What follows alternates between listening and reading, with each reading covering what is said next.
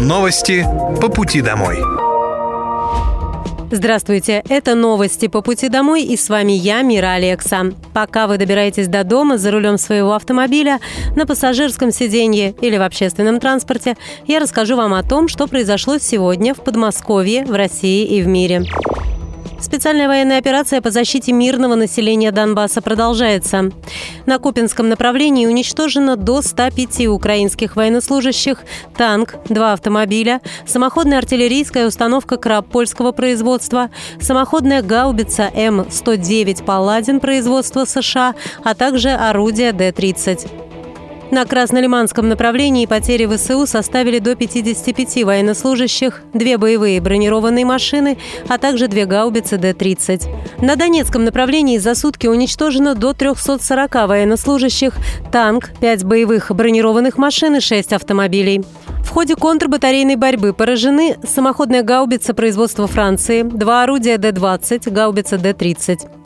На южнодонецком направлении уничтожено до 165 украинских военнослужащих, два автомобиля, а также поражены боевая машина РСЗО «Град», самоходная гаубица М-109 «Паладин» и самоходная артиллерийская установка «Акация». На Херсонском направлении в результате огневого поражения суточные потери ВСУ составили до 50 украинских военнослужащих, 11 автомобилей и гаубица Д-30. Средствами противовоздушной обороны перехвачены шесть реактивных снарядов системы залпового огня «Хаймерс» производства США и уничтожены 39 беспилотных летательных аппаратов. В Подмосковье тепло получили почти все социальные объекты и более 99% жилых домов. Работы по переводу систем на зимний режим завершаются. Всего уже подключили более 50 тысяч зданий. Это объекты социальной сферы и жилищного фонда.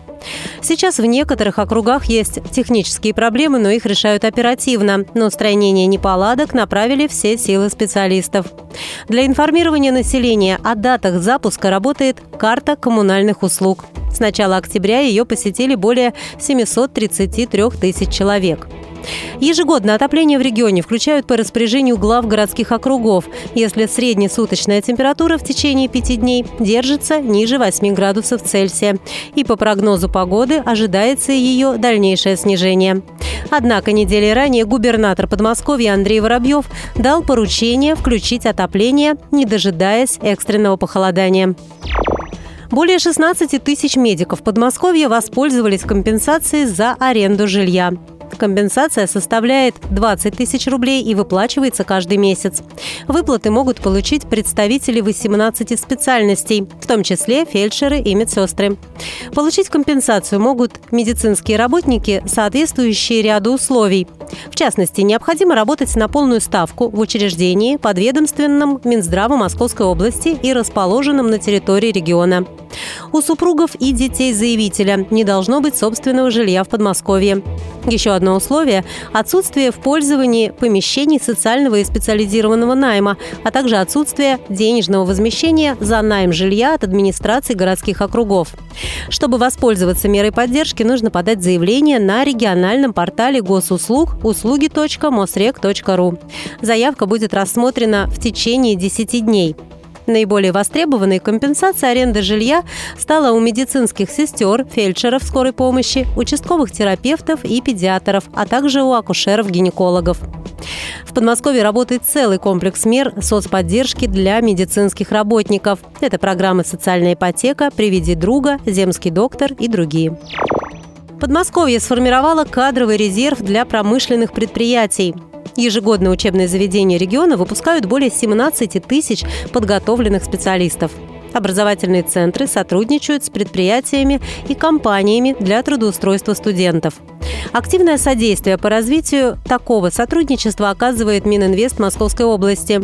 В регионе заключили уже 317 соглашений о подготовке кадров для ведущих предприятий. Из них более 100 по программе «Кадры для импортозамещения». При этом одной из наиболее востребованных форм обучения для студентов является дуальное образование, при котором теоретические знания студент получает в образовательном учреждении, а практические навыки уже в организации на рабочем месте. В такой форме сегодня в подмосковных учреждениях профобразования учатся более 14 тысяч человек. Наибольшее количество выпускников образовательные учреждения региона готовят по специальностям программист, техник-технолог по аддитивным технологиям, техник-технолог по металлообработке, сварщик, оператор станков с ЧПУ, логист, техник по ремонту и обслуживанию автомобилей и электромонтер. Приложение «Честный знак» будет устанавливаться на все новые гаджеты в России – Приложение национальной системы цифровой маркировки позволяет при покупке товара убедиться в его легальности, узнать, где, когда и кем он произведен, получить информацию о весе или объеме. Для этого необходимо отсканировать специальный графический символ на упаковке, код маркировки.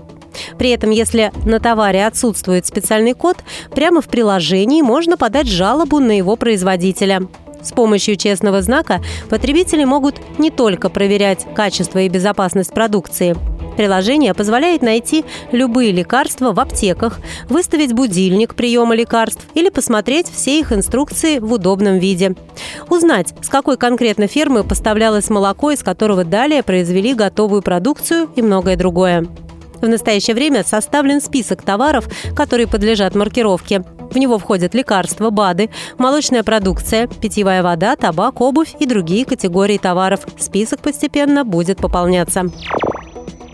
В России начали штрафовать за сбор краснокнижных грибов. С сегодняшнего дня вступает в силу ответственность за причинение вреда грибам, занесенным в Красную книгу. До сих пор в статье Кодекса об административных правонарушениях говорилось только о редких животных и растениях. Поправки позволят штрафовать за причинение вреда и другим организмам. В первую очередь речь идет о грибах. Штраф для физических лиц составит от 2,5 до 5 тысяч рублей с конфискацией самих грибов и орудий их добычи.